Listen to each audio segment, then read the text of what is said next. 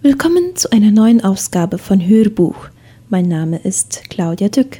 Es geht weiter mit dem Buch Die Kraft der unscheinbaren Kleinigkeiten von Gary L. Thomas.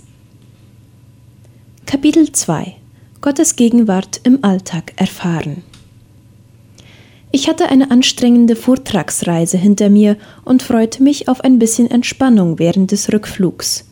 Zunächst etwas verärgert, dass ich keinen Fensterplatz mehr bekommen hatte, zwängte ich mich in einen Sitz im Mittelgang zwischen einem recht beleibten Herrn und einer älteren Dame und holte den Roman aus der Tasche, der mir die Flugzeit verkürzen sollte.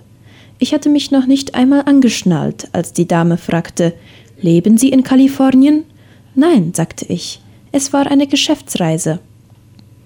Sie strahlte eine tiefe Freundlichkeit aus eine richtig liebenswerte Großmutter. Ich war müde und schielte nach meinem Buch, das mir etwas Ablenkung versprach, aber ich wollte nicht unhöflich sein. Oh, Sie wollen sicher lesen, entschuldigte sich die Dame, die meinen Blick wohl bemerkt hatte. Ich lächelte kurz und schlug mein Buch auf. Ich habe nicht oft die Gelegenheit, mich zu unterhalten, sagte sie, seit mein Mann vor fünfzehn Jahren starb. Ihre Worte trafen mich wie ein Schlag. Ich war müde, voller Selbstmitleid über einige Schwierigkeiten, in denen ich steckte, und beanspruchte selbstsüchtig, gefälligst in Ruhe gelassen zu werden. Aber konnte es sein, dass ich nicht zufällig auf diesen engen Sitz im Mittelgang platziert worden war, der mir gar nicht behagte? War es nur ein Zufall, dass ich neben dieser alten Dame saß? War es nicht sehr gut möglich, dass Gott hier einen Auftrag für mich hatte?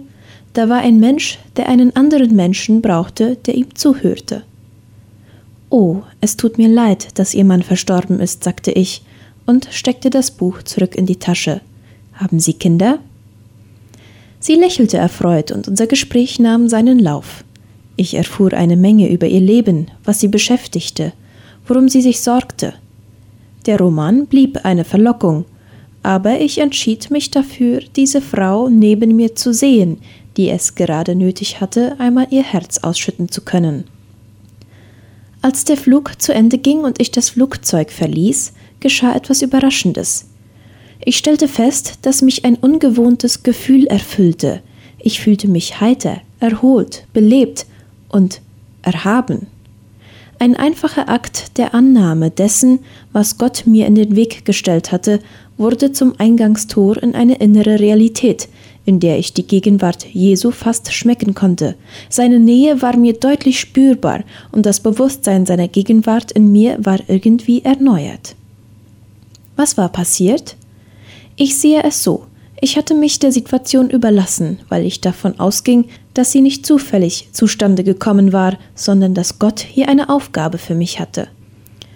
Ich hatte mich entschieden, mich nicht nur von meinem persönlichen Bedürfnis nach etwas Ruhe und Ablenkung bestimmen zu lassen, sondern von einem höheren Motiv, jetzt für einen anderen Menschen zur Verfügung zu stehen. Indem ich das tat, erlebte ich die Gegenwart Jesu, und da ich mich von ganzem Herzen nach einer tiefen Beziehung zu Jesus sehne, war es nur folgerichtig, dass diese Begebenheit mich mit einem stillen Hochgefühl zurückließ. Dies ist nur eine von einer Reihe von Erfahrungen, die mir deutlich gemacht haben, dass eine Einübung in die christlichen Grundhaltungen eine Art Schnellstraße zur Erfahrung der Gegenwart Jesu in meinem Leben ist. Das mag für manche Leser gefährlich klingen, aber es entspricht meiner Erfahrung. Für manche Menschen sind Kontemplation und Gebet der Weg zur Erfahrung der Gegenwart Gottes aber ebenso können wir seine Nähe erleben, indem wir uns einüben in die geistlichen Grundhaltungen, die wir von Jesus lernen. Zwei Extreme. Wenn es darum geht, Gott zu erfahren, geraten wir in ein Spannungsfeld.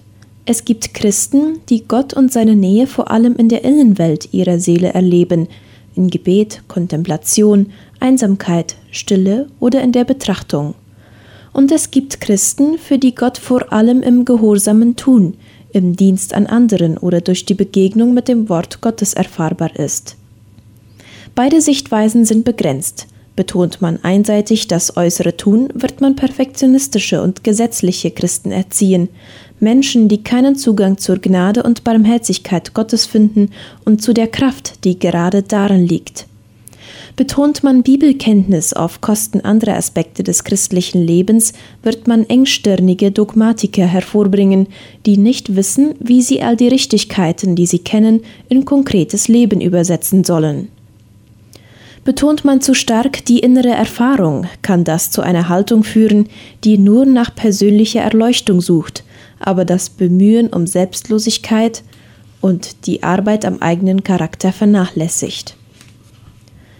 Losgelöst von der Autorität der Schrift wird persönliche Erfahrung zum Götzen, und der Mensch, der sich nur auf sie beruft, steht in Gefahr, sich als besserer Christ zu fühlen und die Gemeinschaft mit dem weltweiten Leib Christi als eine Gemeinschaft von Dienenden zu verlieren.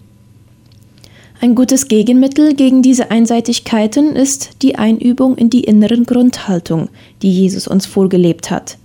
Eine solche Arbeit an unserer Persönlichkeit schafft eine Verbindung zwischen der inneren Wirklichkeit, der Erfahrung der Seele und unserem konkreten Verhalten im Alltag. Ich habe gesagt, okay Gott, ich akzeptiere deinen Auftrag für mich in dieser Situation. Dieser Entscheidung lag eine innere Haltung zugrunde. Sie führte mich zu einem konkreten Tun, das Buch aus der Hand zu legen und ein Gespräch zu beginnen. Und das Ergebnis war, dass ich die Freude erlebte, mit Gott zusammenzuarbeiten, unter seiner Führung eine Aufgabe, die er mir in den Weg stellte, zu erledigen. Fühlen Sie sich manchmal ausgelaugt? Langweilt Sie die ganze Sache mit dem Glauben vielleicht? Oder sind Sie erschöpft von dem Versuch, endlich ein ideales christliches Leben hinzukriegen? Wünschen Sie sich, die Gegenwart Jesu in Ihrem Leben deutlicher zu erleben? Wenn Sie in dieser Situation sind, dann kann der Weg über eine Einübung in die christlichen Tugenden eine Brücke zu dem Leben sein, nach dem Sie sich sehnen. Die Gnade kann mehr. Das Gute an der guten Nachricht ist die Botschaft, wir müssen nicht Gefangene der Dunkelheit und der Schwächen bleiben, die uns anhaften. Wachstum und Veränderung sind möglich, aber sie stellen sich nicht ohne unser Bemühen ein. Es muss allerdings die rechte Art von Bemühen sein.